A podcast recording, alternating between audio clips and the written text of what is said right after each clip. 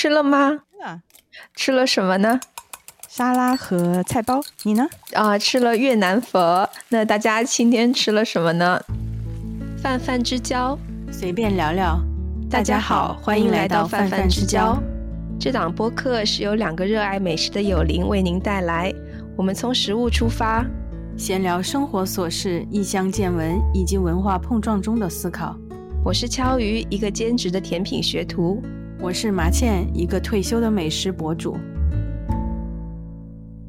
哦，Hello，大家好，欢迎来到十一月的泛泛之交。我是敲鱼。大家好，我是麻茜。嗯，那按照惯例呢，现在开头感谢一下我们 Buy Me a Coffee 十月的几位金主。呃，第一位是呃宁星，他是忠实粉丝，路过并留下了五杯酱香拿铁，感谢感谢。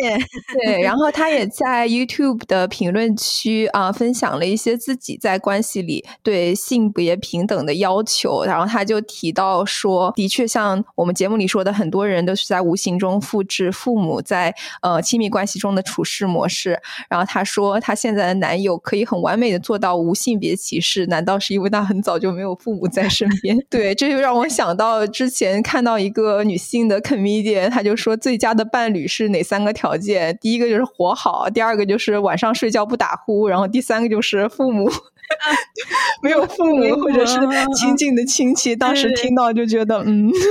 还挺有道理的。对对对。对，呃，那还有还有一位，还有几位，应该就是毛相的毛相上的朋友，Torrance 跟 Lucifer，感谢他们的呃打饭。然后还有一位就是我们呃月见可爱多朋友，他说秋天来了，秋天真好。我今天出去就有外面就有很多秋天的那种感觉，叶子有不同颜色的那个层次，就很漂亮。那希望大家也在十一月能好好的享受秋天。对对对，闻到花香，桂花香。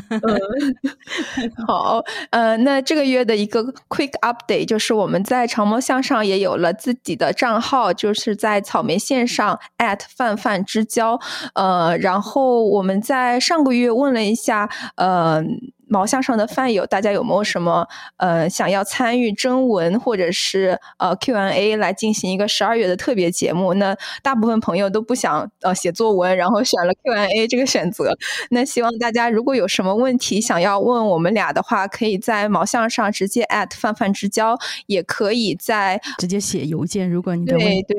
比较你不想公开的话。嗯，对，可以在 info box 里面找到我们的邮箱，直接给我们写邮件。然后那个泛泛之交是拼音，就是他的那个 at 泛泛之交。对对对，如果征集的问足够给我们开一期单独节目的话，我们可能十二月会专门录一期。如果不够的话，我们就 直接在那个账号上面回复就好了。对对，嗯，好，那我们现在正式进入呃这个十一月份的节目。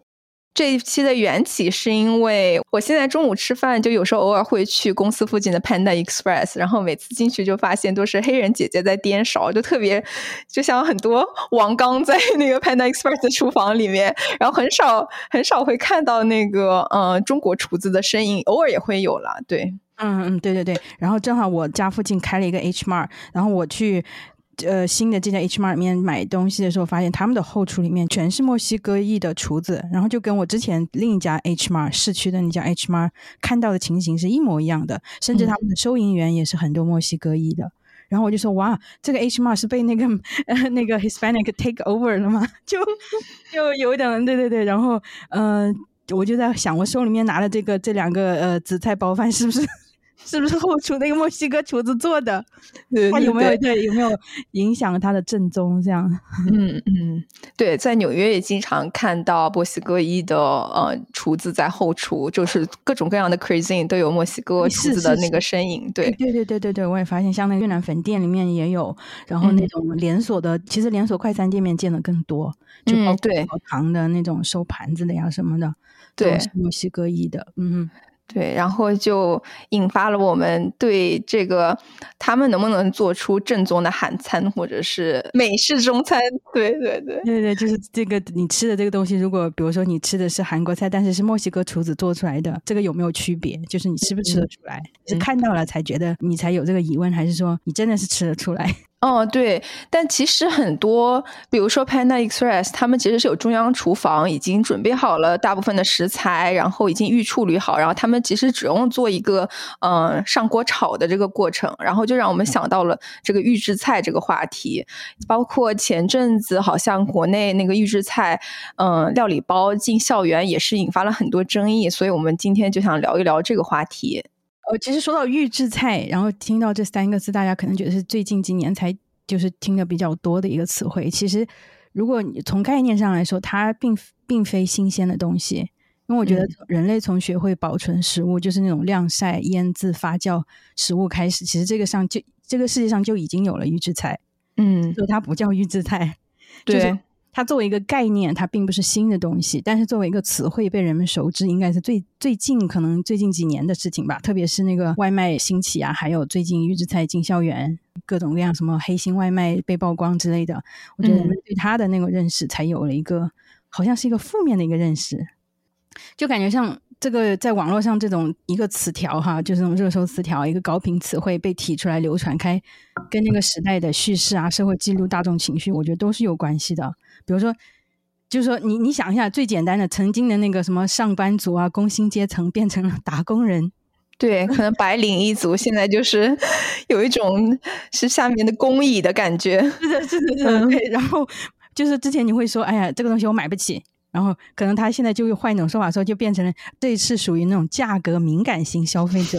其实就是就是穷嘛，一个字穷。但是他要这样跟你讲，嗯，有的说什么呃一次，我就比如说考研一次就考上了北京某重点高校，然后他就看他可能讲的时候他就变成哦，我一战上岸了那个帝都的九八五，嗯，对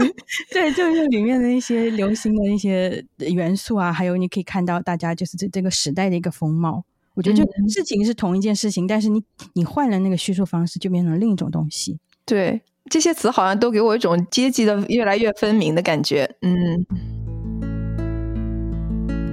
那说到预制菜，我们先在前面给大家一个预制菜的定义吧。我们就做了一些 research，发现预制菜其实分四种，还有即食、即热、即烹、即配。那我们可以讲一讲自己生活中接触过、亲自经历过的这四个不同类型，给大家一些概念。比如说即食就是开封就可以直接食用的，然后印象最深就是我们以前高中小卖部有有那种呃娃哈哈八宝粥，就是发现它那个保质期有四年，就是可以高一买了高三毕业的时候吃，那个可能就是一个即食的概念。那即热就是我印象特别深，就是我家属的奶奶以前会在她读大学的时候给她寄。寄那种呃韩国不倒翁三分钟计时的咖喱酱，然后再配微波炉即热的米饭，就是 就千里迢迢会从其他州寄过来给他。那即烹就是油炸类食品为主，比如说这种酥肉啊、薯条，我们感觉经常看到在 Trader Joe 那种进锅炒制一下，或者是呃烤箱或者是空气炸锅直接复炸一下可以吃的那种，可能是即即烹食品。那即配在北美大家可能比较熟悉，就是 Hello Fresh。这种形式，他已经给你配好了各种配菜、各种呃肉类，只要自己在家呃用调料烹饪一下就可以。那可能火锅我们想到也是这个比较常见的这个这样的形式。嗯嗯，是的，是的，就是说他没有经过烹饪，但是把把一个菜给你配比好，然后你只要在家自己炒一下就可以的那种。嗯嗯嗯，其实大家可以看到，就预制菜这个东西，其实在我们生活当中已经存在了很久。然后，而且是以不同形式出现的，就是它并不是一个完全全新的一个概念，一个东西出现的。嗯，对。我现在回想起来，以前嗯，在国内读大学的时候，就是你会在路上看到这种连锁店，即使是中式的那种老娘舅啊什么的，他们现在回想，对，现在回想就是预制菜。其实，因为他每次端出来特别快，就是香喷喷的米饭跟一周一粥汤啊什么的，对。就是就只要是那种大型连锁的什么加盟店啊什么的那种，它只要它有中央厨房嘛，就统一配送的。包括呃那个最呃 K F C、肯德基和那个麦当劳这些，其实它都是中央都是中央厨房统一配送的。对对，所以就这些东西都都是预制菜，嗯，只是当时大家不觉得它是一所一一直在这个加盟店连锁店。嗯，对对。然后我觉得疫情之后，应该就是这种料理包啊，呃，预制菜开始非常呃迅速的进入人们的家庭，因为疫情期间很多人可能就是没有在家做出大餐的这个条件，然后就买一些料理包啊什么的，做出跟餐厅比较像的这种菜。是是是。然后我记得我家属他，你看他们那时候七十七八十年代，呃。八八九十年代吧，他们那时候就已经有那种定制预制菜、冷冻的预制菜送到家里面，然后对对是配送的，就是就是那种一盒，也是一盒里面有点什么奶油菠菜呀，或者是那种呃 fish finger 炸鱼条，对对对，那种炸鱼条，然后。Chicken nugget 之类的，就是全是那种快餐型的，但是也是预制菜。就他妈妈每个月就订 subscription 那种哈，就是订阅制的那种，每个月都会送。对，七八十年代就有，就是八九十吧，就就感觉是他小时候。你看他是七八年出生的，所以他他小时候应该就是八十年代。一下子暴露年龄。然后对他八十年，他就他就记得，对他就有印象说那时候呃每次都都有个 catalog，也是通过那个目对目录订阅，然后你每每次要订什么，然后就给你送到家里面来。然后那时候祖父就那个年代正好是祖父，就是之前我们讲过的，就他妈妈就很少做饭，就用那个。就订这种预制预制菜，嗯嗯，我感觉美国社会也是经历了一个这样的阶段，工业化之后，主妇可能更依赖就是这种集成的这种已经做好的东西，对。在中国的这个场景下的话，我觉得预制菜可能是，呃，一四年在外卖平台开始兴起的时候，你能看到一些，嗯，比如说这种叫 Ghost Kitchen，它可能不会对外经营，然后只是在一个嗯厨房里面，它专门只接外卖单。我去年，我今年回国的时候，在看一个脱口秀的时候，他那个脱口秀就是在在一个呃商场的楼顶，然后就发现那一层楼基本上都是外卖外送的，你就看到很多。呃，美团外卖小哥就过来接单，然后他但是都是一间一间的厨房，但他其实很少外面坐着客人吃，他主要就是接外卖单。对，嗯嗯嗯嗯，是是，对。然后那时候可能就是因为人工也变贵了，店面也变贵了，所以很多这种外卖餐厅就开始用那个料理包，就非常快的能出餐，满足呃订单的要求，这样子。是是是。然后后来，二零二零年，我觉得疫情爆发之后，就开始有非常多料理包开始走进人们的家庭了。那我做了一些 research，就发现二零二一年虎年春节消费趋势报告里面，春节的淘宝的预制菜同比增长达到了百分之一百以上。那线下那个盒马渠道的预制菜销量也同时出现了百分之三百四十五的增长。嗯，这个二零二一年的确是大家都还就是困在家里吧？那个嗯那一年对。从疫情开始，预制菜这个词汇就高频的出现在我们的生活跟网络上。嗯嗯，我觉得它出现的那个时机，然后正好遇到疫情，就感觉推波助澜啊！对对，是一个那种因素，让人们跟它接触就更加的频繁。对，然后再加上除了疫情之外，就是最近几年那个趋势，就是大家工作的压力越来越大。我觉得就这个事情，呃，疫情可能起了一。起了很大的那种有点推波助澜，然后打双引号推波助澜的作用，让预制菜跟人们的生活发生了更频繁的接触。嗯，就算没有疫情吧，国内工作环境压力也比较大，然后人们现在就是各种各样的九九六啊什么的，没有时间回家去精心烹饪一桌饭菜。对，哪怕还有小孩，呃，就是小孩的学业压力也很大，就是从从小就开始一起卷嘛。对，我觉得从两方面，就家长工作压力也大，小孩上学的压力也大。嗯，对，除了如除了传统，如果有那种呃家里面有老人啊，或者是有全职的妈妈在做饭的话，其实我觉得其他时候要去真正做一顿饭的那个成本是非常高的。嗯，就是对，对你的精力啊，你的那些。因为大家做过饭就知道，一顿饭从买菜、洗呀、切呀，到最后的吃了以后还要去收拾，这一系列动作做下来，可能 一两个小时是需要的。嗯，对，特别是在下班之后，就是会非常劳累。嗯，对对，你就我觉得这个东西好像它的出现并不是那种横空出世的，社会发展到某一个阶段，它就会必然出现。正好这边有个数据，就是说去年中国成年人的那个超重比例已经位居世界第一，就很直观的反映了就长期就是这种工作压力大，吃吃外卖、喝饮料这样的生活方式，其实就是发达国家的生活方式嘛。现在移植到了发展中国家、第三世界那种，就是一我觉得其实都是一体的，它是不可分割的，都就到一个必然阶段。对。对，像像我觉得美国比较显著的就是，因为人工更加贵，所以可能外卖相当于外卖的话，这种超市里的冷冻食品才如此风靡。因为大家很多人人中午就会买一种那种可以微波炉热一下的那种饭吃。对对对对对，微波炉，对，就是在在一个 办公室里面，大家都排着队在微波炉前。对，你有没有觉得身边的美国同事，他对这种就是已经。已经做好的这种冷冻的饭菜也好，还有外卖也好，他们对他的那种信任感，就他们不会就说：“哎呀，这盒东西不会吃了不会中毒吧？吃了不会有有病吧？”对他们还是比较信赖的。但是，呃，会有对健康比较重视的人，他可能会看一下那个钠含量啊什么的。但总体，他们对这个料理包这个已经做好的食物，他的那个信任感还是比较高的。嗯。就是说，他不会，他不会多一层，就是去去担心这个你拿到手上的东西是黑心作坊做出来的。那相对的，我感觉，嗯，中国人对这种预制菜进校园，他就会有很大的那种警惕心理。我觉得跟，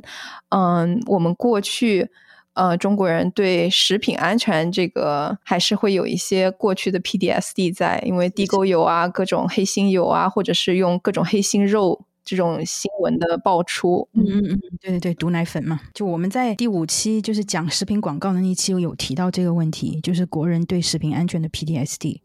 呃，对，大家如果感兴趣的话，可以回去听一下。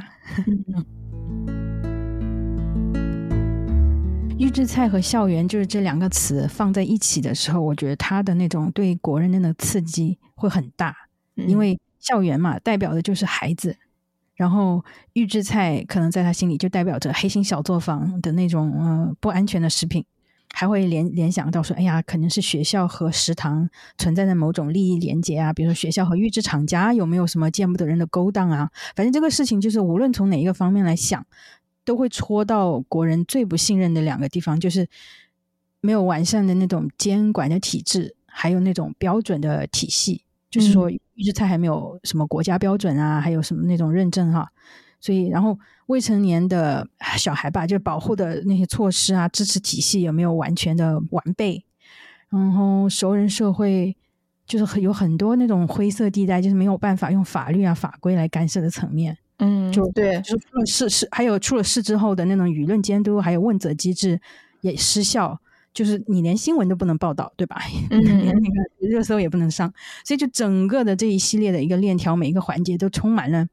嗯，都充满了一种老百姓的无无无奈和无力感吧。就是就是它整体的是一个巨大的一个不信任的一个闭环。嗯，我就想起前阵子那个食堂里面出现老鼠头，然后硬被。硬要被说说成是丫头什么的，是的，是的，就是这样嘛。就是你你你来骗我们，就是大家感觉就是一种呃，我们是一种弱势群体，就那种弱势感太强了。就弱势是各种方面的弱势，就是比如说我们是知识上的弱势群体，就是他不了解这个东西到底是什么，对吧？嗯，对。还有权力上的，权力上，对对对，是权力上的弱势感，就是你你没办法，嗯，你要要怎么办？你连讲就是去讲的地方都没有讲，就不能讲。就是各个方面都是弱势，信息也好，系统也好，知识也好，权利也好，就全部都是弱势，所以大家对这个预制菜跟校园这两个词的反应会特别特别大。对，还有就是食品安全方面的，有些人可能看到预制菜，它可能是经过了某种安全的呃防腐处理，但是人们看到那个防腐的日期那么长，它可能就会产生很多疑问：这里面的添加剂是不是符合要求？然后这些添加剂会不会到对孩子的身体造成伤害等等？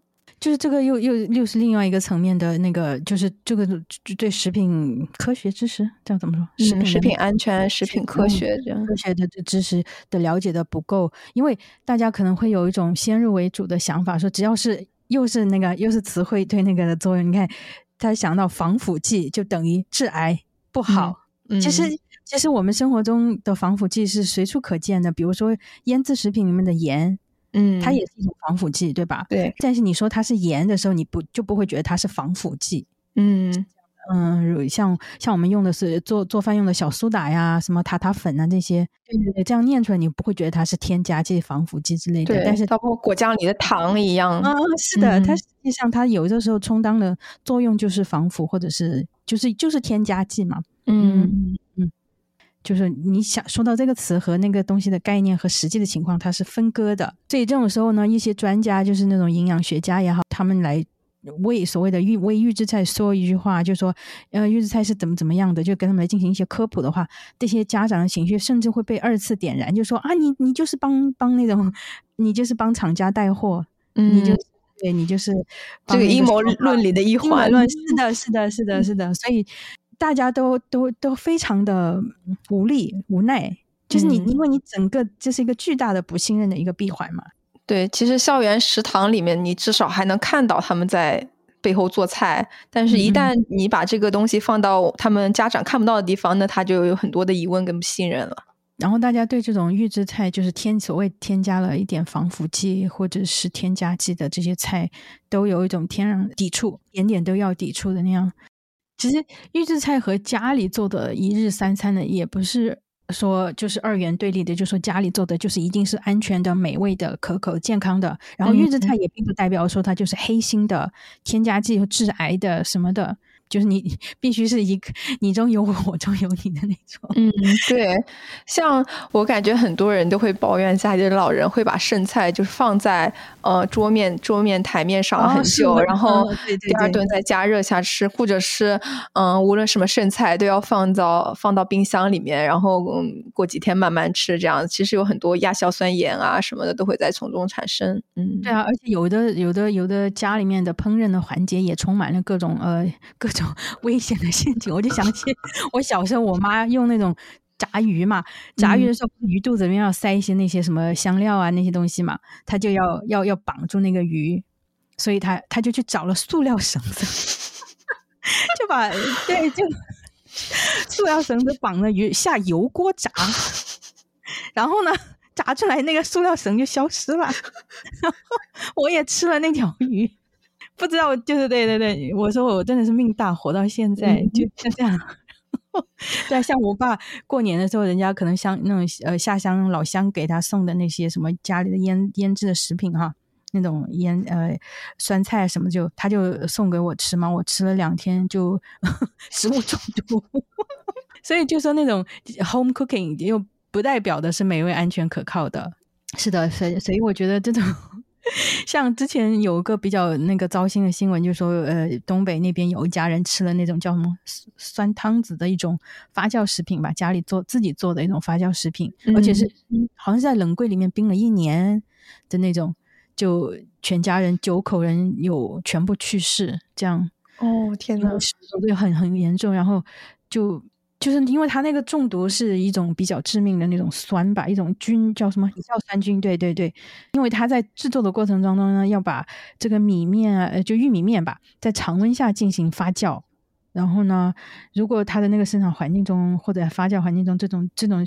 这种那个细菌啊，就是会。会产产生那个就米硝酸菌，然后呢，而且最主要的是，这就是最大一个呃关键的点。大家觉得只要是煮熟的、高温加热的都会杀菌消毒，其实不会。对，像这个米硝酸，它就包括冷冻和那个加热都没办法破坏，所以就就是致命的。对，我家属也是对那种，比如说我做个土豆沙拉，然后里面有那个已经煮好的鸡蛋，他对鸡蛋这个在常温里面放太久，他也是觉得是一个非常大的食物安全的隐患。嗯嗯嗯嗯，特别是在有那个蛋黄酱的那种情况下。是是是，对对对对对，像中餐家庭里面的那种泡发木耳这个动作，对就是高危。对 对，就是都是大家习惯，就是什么啊，提前前一天晚上泡好，而且在室温环境下，就这样敞开泡都不好。就是就是，而且真的是会会产生毒素嘛？嗯，对，呃，对，还是比较比较危险的一种，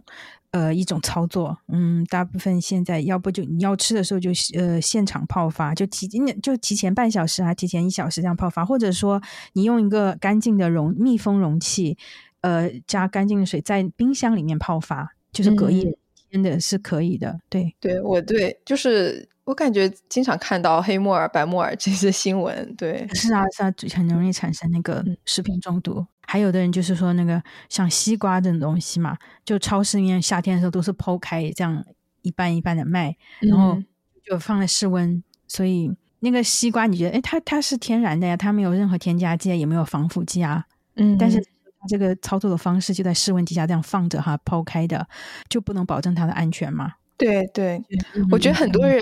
觉得保鲜膜它有一种。神非常神圣的隔绝一切细菌的能力。嗯嗯嗯嗯嗯，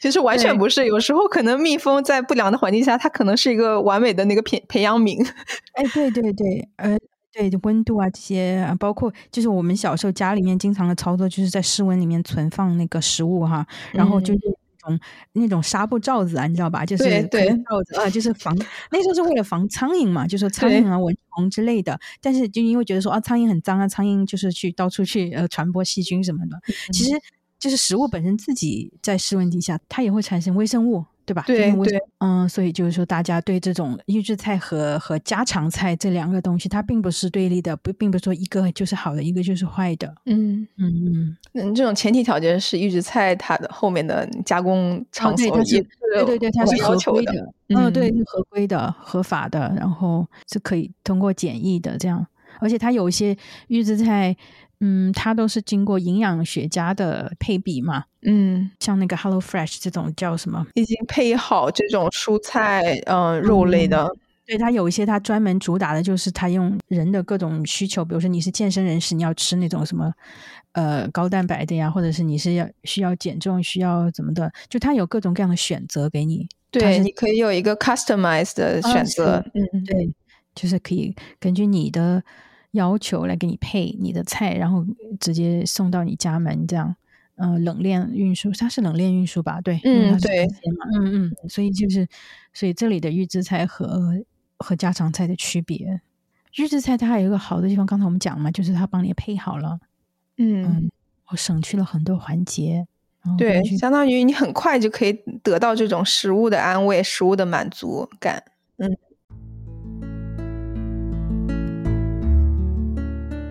预制菜，嗯，它为什么会？我觉得人们对它产生一种隔阂、一种距离感，是觉得它有一种，它身上有一种大数据，有一种算法气质，就是一小格一小格的，是不是？就是那种配好的，然后，然后你又觉得它是离我们生活很远的一个东西，是在加工厂里面加工出来的，装装在那种罐子里面、盒子里面的，是机器做出来的，不是人做。就像你点外卖嘛，从下单到打开门取外卖。就是就是一个就是那种，而且现在是那种 contact free，就是没有任何接触，就你这个环境里面没有没有跟一个具体的人有个接触，有个互动。嗯，就之前像不像有一些酒店里面都有那种什么机器人点餐送餐嘛？嗯，就就挺 creepy 的，就像那种赛博朋克时代。对，就而且就是连那个好那个外卖什么好评啊、差评啊什么都是那个呃机器给你刷出来的哈，就那个 bot 给你，所以人们对。预制菜天然有一种有一种不亲切感，一种一种抵触的原因吧。对，而且我觉得预制菜就像料理包这种，它大部分还是想去迎合大众口味的要求，那它可能就会做的嗯偏咸或者是偏重口一些，来满足大部分人对快速满足这种口腹之欲，在一天的工作后吃一顿可以安慰自己的饭的那种要求，就是而且量大。嗯，环保，然后就可以，它就迅速让你上瘾，就那个多巴胺的分泌，就是瞬间的事情。嗯，对。一口可乐，然后对吃一个辣的那些菜，这就让我想到，就是最近，嗯，在 Netflix 上看那种韩剧，就前阵子看那个 Mask Girl，我就是一口气看完，然后我就能明显的感觉自己在追求的是这种对下一集剧情的这个好奇，而不是我对。这个人物有任何共情，关心这个人物未来走向，我只关心他下一步会发生什么。好像我看完之后就是那种吃完快餐、吃完炸鸡的那种感觉。我当时很爽，吃的时候很爽，但是我吃完之后，我就是后悔自己吃了这个。现最近就是看这种 Netflix 上面全部是按算法。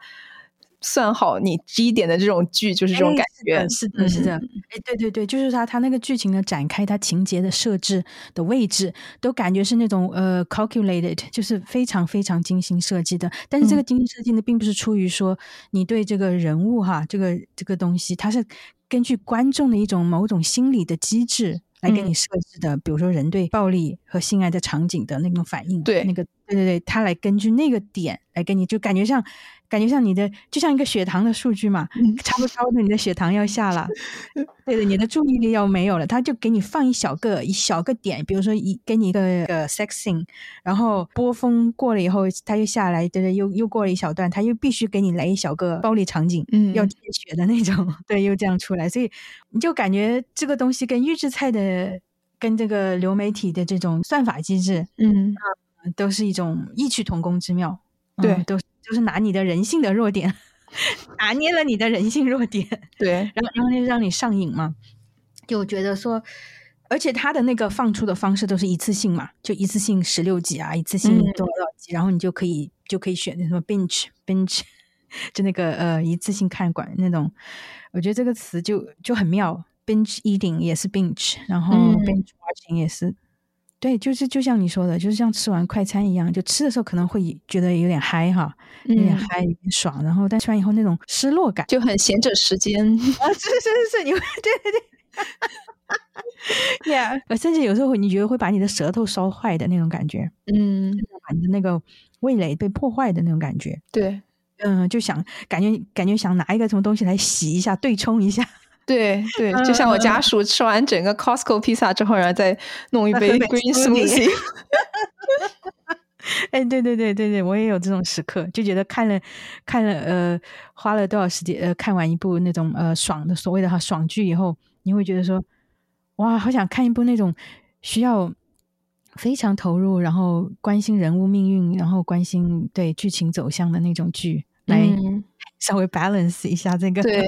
对，我觉得现在很多人就越来越觉得自己没办法坐在，甚至在电影院里面看完一整部电影。就是你有时候看到有人拿出手机，会在想，会想刷手机。我还看到一个一个新闻说，那个成都吧，有一家电影院是火锅电影院，你前面就是一个火锅，每一个人桌子前面就是一个小火锅，然后上面是大屏幕，你真的是在电影院里面吃火锅。哦天呐，我去过 美国这边，就是可以就是正经点餐吃饭的，就非常的分散你的注意力。我觉得，因为那个嗯，点餐的人他会在电影还没结束前就过来给你呃那个 check，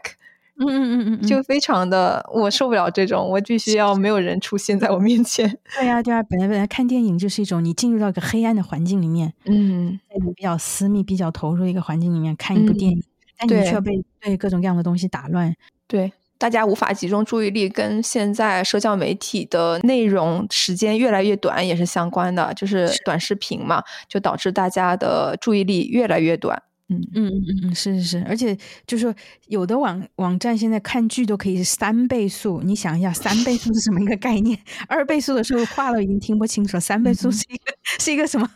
人都要模糊的那种概念？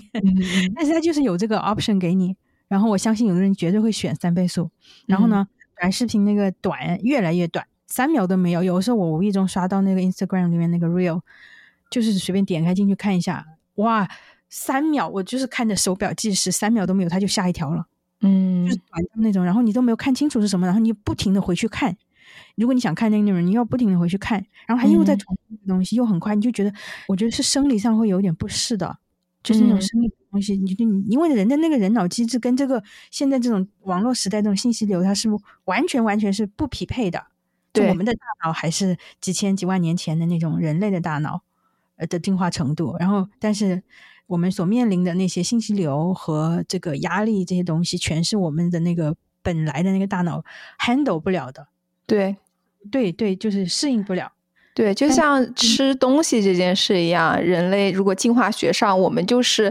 我们的祖先可能就是看到有食物就要吃下去的人才幸存了下来，所以当人类面对一桌的佳肴的时候，你的本能其实是去吃掉这些东西，因为只有吃你才可以 survive。但是在现代社会中，已经有非常充足的食物的过程中，但是人们还似乎没有摆脱这样的嗯本能，那你就会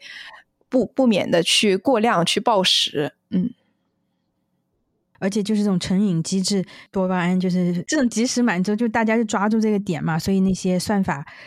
呃，他甚至就是后台那种算法，他甚至知道你是点了屏幕中的哪一个区域。嗯，你点手机、划手机的时候，他知道你的对是在哪个区域点的。对，就是其实你以为你在使用一个工具，其实其实我觉得是工具在操纵你。对，如果这个东西是免费的，那 you are the product，你就是那个产品。对，是是是。他所谓的创造你的需求，其实他并不是在解决问题，而是在创造商品。对对对，就像你说的嘛，嗯，就一个东西的出现，你觉得它是在解决问题，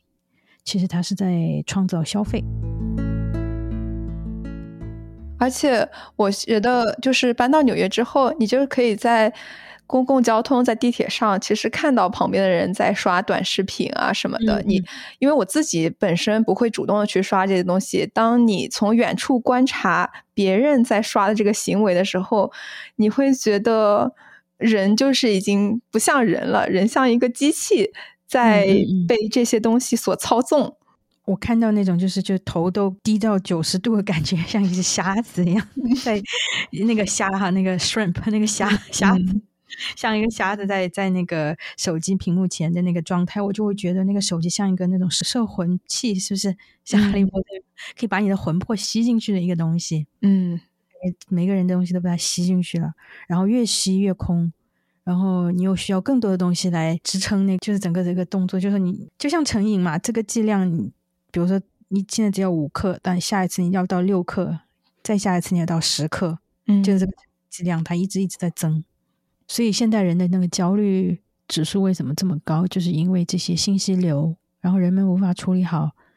现代人接触的信息的量大到，就是有的人做一个统计说，大概现代人一天的接收的信息量相当于唐代人一辈子的信息量。嗯，就是我们的这个大脑其实跟唐朝的大脑其实没有什么大的差别，但是我们接收的信息量。对，我在过去一个月就是开始长时间通勤之后，我会发现自己在就是可以耍手机的情况下，就经常把手机拿出来。然后过了这么几周之后，就是发现就是我觉得非常 overwhelm，就是这些无用的信息充斥着我的通勤道路。然后现在有时候我有时候就会选择就是发呆看别人，嗯，就觉得包括呃。呃，Netflix 这种流媒体也好，还有其他的社交媒体的信息流也好，我们生活中无处不见的一些算法，比如说你搜索了一个什么东西，第二天他就在那个你看的那个 video 里面给你推送这个广告，就是说感觉人人也被困在系统里。之前不是一篇很有名的那个新闻报道，就是骑手困在系统里吗？我觉得。就是把骑手换成人，就是每一个人他都被困在这个系统里，整个的这个 matrix 这个 矩阵，就大概那个意思，就是人也是被被困在一个系统里面。然后你觉得你是那那个终端，就是你是用它的，其实你是它里面的一环，对，甚至对，就有一种人被异化了的感觉。我觉得就是人离自己的本能越来越远，就是被异化。而那种家庭烹饪也好，什么就是烹饪吧，就是 cooking 这个东西，它其实是人和其他动物最大的区别。嗯，就一般我们听到的好像就是说，呃，人是使用了工具，是不是才进化？对，呃，开始进化。其实真正的进化是 cooking，就是会使用火，应该这样说吧？嗯，会使用火，嗯，然后会做饭，然后呃，如果你吃原始食物，就是那种茹毛饮血那种，还不算。嗯，他要真正的去烹饪，就是去做生火呀什么的，烤熟了，这个动作的出现，他才真正的拉开了人和动物的区别。就是从观点来看嘛，就比如说，你像你看黑猩猩，他会用石头砸开一个坚果去吃那个坚果，他也会使用工具啊。嗯，但生火做饭，把那个坚果烤一烤，或者是 啊对什么的。所以我觉得做饭这个东西，还是是人对抗被机器异化的一种。最小单位的一种努力，对对，哪怕你在家做的就是最糊弄、最简单的饭，它也是一种全身心的投入一件事情，也是嗯暂时脱离网络的一个方式。对对对，就是说也不是要求你就是 made from scratch 那种什么，比如从种菜呃种菜开始呀，然后每一步都这样自己做，你可以在。自己现实条件的基础上做一些小小的调整和尝试，一小，比如说你一天，呃，比如说你一周七天都是点外卖过日子，那你能不能试试在周末的时候试试做一顿饭这样的尝试吧？就慢慢的，嗯，我感觉把那个被异化的那部分拿回来一点。自己会觉得对自己生活有更多的一点点掌控性吧。就比如说，其实我上下班路上完全可以买就是做好的饭啊，或者是快餐回家，就现在就很方便。但是我还是觉得回家用，嗯，比如说空气炸锅迅速炸一炸那个牛牛排的 cube，然后已经做好的米饭，然后热个热个蔬菜，就是非常简单的，就是蔬菜肉跟。呃，淀粉，那么但是还是吃下去还是非常舒服的，不会有那种吃完快餐自己非常后悔的感觉。就是在这种算法时代，我觉得用就是说，以后可能就是科技发达到 AI 就可以可以给你做出一道完美的菜，就是它能按照算法给你精确配比出一道菜的各种食材的调料的量呀，然后在甚至在大棚里面，嗯，或者是人工合成什么做。出来各种蔬菜，然后再自动的那些机器给你做，呃，又合规又安全的食物。就是说，这里面每一条环节都是完美的、天衣无缝的，没有差错的。然后做出来的菜呢，也是也是符合营养的需求，也也也能吃。嗯，但是呢，你就少了那种，你就无法想象一个机器人吧，他会炒着炒着菜，然后捞出来一小条哈，就试一下说，哎哎，这个好像缺点什么哈。哎，这个要加点醋什么的，就他就没有这种人的时刻，他就没有这种裂缝的开小差的那种时刻。嗯，对，就是这种充满了错误，充满了就比如说你中文在中文里面你说哎少许盐或者三分什么糖，就这种这种很微妙的一种感觉，AI 它是无法可以把它量化，其中那种微妙的地方就是人跟机器的那个分别吧。嗯嗯。而且他也不能做出你心目中所谓的那种家的味道。对，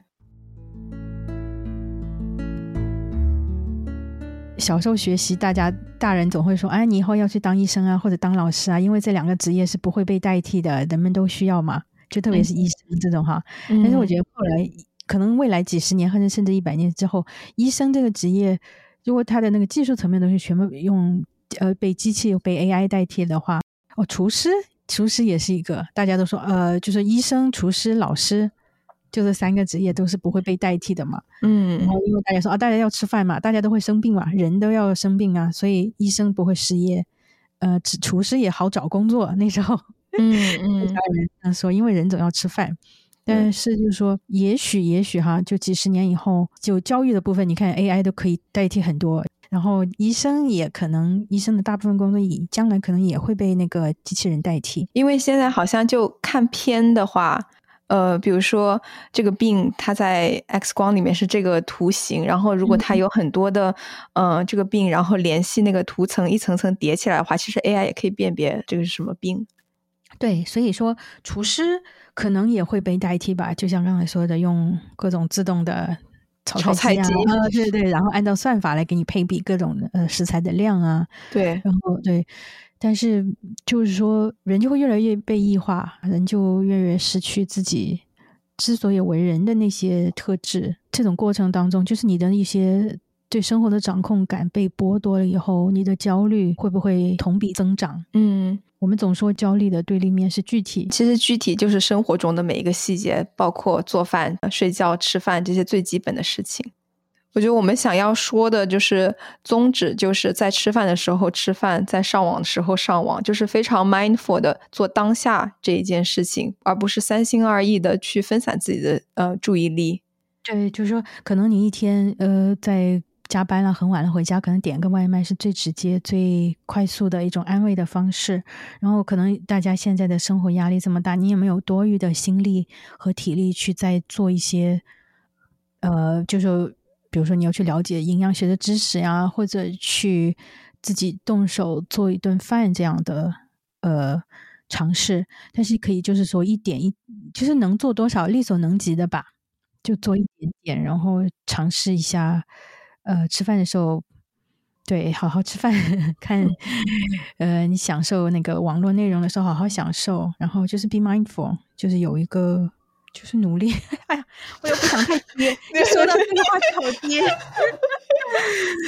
嗯，我觉得现在做饭变成了一件非常高高在上的事情，好像做饭只有这种专业的厨子他才能去完成的一个。嗯，一个任务，但其实每个人都可以，就是非常糊弄的 做出一顿饭。我觉得我我自己就是平时工作日特别糊弄，但是就是可以吃到自己在家做的饭。因为我记得 Michael Pollan 就在一本书里面有提到，他就说，只要你是在 home kitchen 做好的食物，它永远会比你在外面做的健康。比如，就是说，他当时举了一个薯条的例子，就是你在家，你不可能用一大锅的油炸出很多很多的薯条。就是我们都有在家做饭的人都有经历吧？你不想去做特别麻烦的、特别需要有油烟啊这种菜。所以就导致你在家做的就是比较简单、比较健康的这种菜。我也同意，就像你说的，如果要炸一个东西的话，我原来也会用油锅炸，但是我选的是用小奶锅，放二尺的油进去，而且那个油重复利用的次数不会太多。但是呢，因为后面有空气炸锅了嘛，就很多东西可以用空气炸锅来代替。然后，如果真的要炸的话，然后要处理后续要处理那些油的话，也挺麻烦的。你要去直接扔掉，好像也不太不太行。你要把它要冻起来啊之类再扔掉。对我搬家的时候就扔 掉了 一包自己冻在冷冻里面好几个月的油，因为不知道要怎么扔。就像你刚才说 b o y c o p o l a 那一段话，在家里面想做垃圾食物的成本其实还挺高的。嗯，对，不自觉的人就会人都会趋利避害嘛，就。他也想呃最简单的来操作，所以你就用呃对，就就不会大动干戈的倒倒一个半桶油到一个大的那个 油锅里面去炸东西。这样以前是过年的时候才会出现，我觉得对打打牙祭啊这种是那种特殊日子才会出现一种拿拿油锅炸东西的场景。嗯，所以一般的家庭的烹饪，一般的家常菜，它都不会牵涉到需要用大量的油啊这些。所以你自己做饭的话，就是就是你会不自觉的，就是一种会会选择更健康、更简单的方式来烹饪。对，而且你一旦自己习得这种糊弄做饭 这种能力，你就会感知到哦，外面做菜它用了多少油、多少盐、多少糖。是的，是的，这个是非常直观的，就是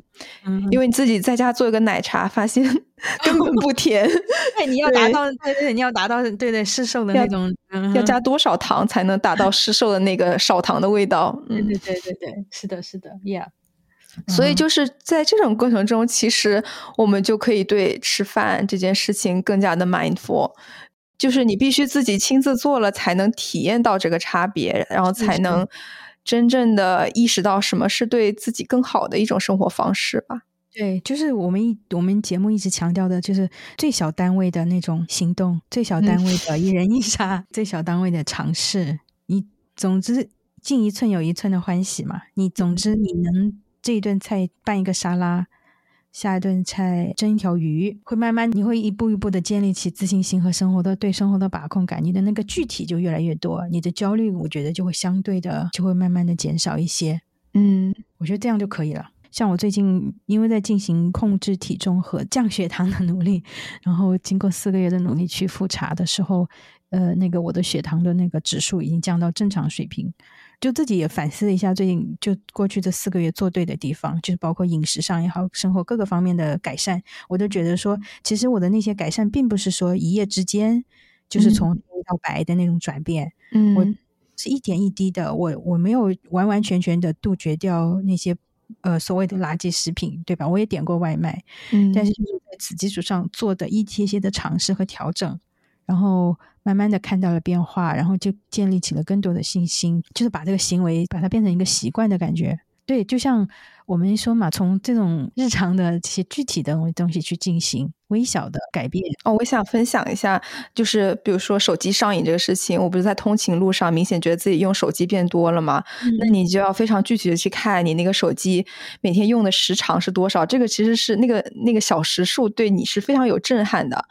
而且就是。啊，《手机大脑》那本书里面也提到了，你可以在夜晚的时候就把手机改成那个黑白模式。你一旦失去了色彩，这个手机的那个吸引力就没有那么大了。就是这些非常小的细节，能帮助我们更活在当下吧，更 mindful 对待自己所有的各种输入，无论是吃还是信息方面的。是的，是的，就是微小的动作，微小的改变，然后无痛的那种。哦，是的，是的，一点一点，因为人的这个人这个大脑，它它就是需要哄的。嗯，就是你对，你要慢慢的让他对进入到你那个新的改变里面来。对，反正我觉得我们播客一直都。都希望大家都拥有一个一种普通人视角的一种改变生活的，就是最小单位的实现。我们的立场并不是说哦，就是要那种什么打鸡血、打鸡血，或者那种优越感哈，那种嗯，在那边呃讲，在发达国家在讲我们第三世界国家的那些问题。嗯，我们这个博客一直以来就希望就是从各种普通人的视角、普通人的视角，对，用自己亲身的一些体验，看到那种改变的可能性，就是哪。百分之一、百分之二的改变，跟自己更近一小步。对我觉得，对，从从那个异化的那个东西拉回来一小步，夺回来一点点自己的领地。嗯，我觉得在这种当今这种信息流爆炸的社会，是一种非常非常宝贵的一种品质和一种非常勇敢的尝试。嗯，对，嗯嗯嗯。那如果大家就是在日常生活中最近或者是长期有一种这种小改变的话，也可以在评论区分享给我们。好，那节目的最后呢，依然祝大家在这个生活步伐很快的社会里面 吃好喝好，少些烦恼。我们下期再见，再见。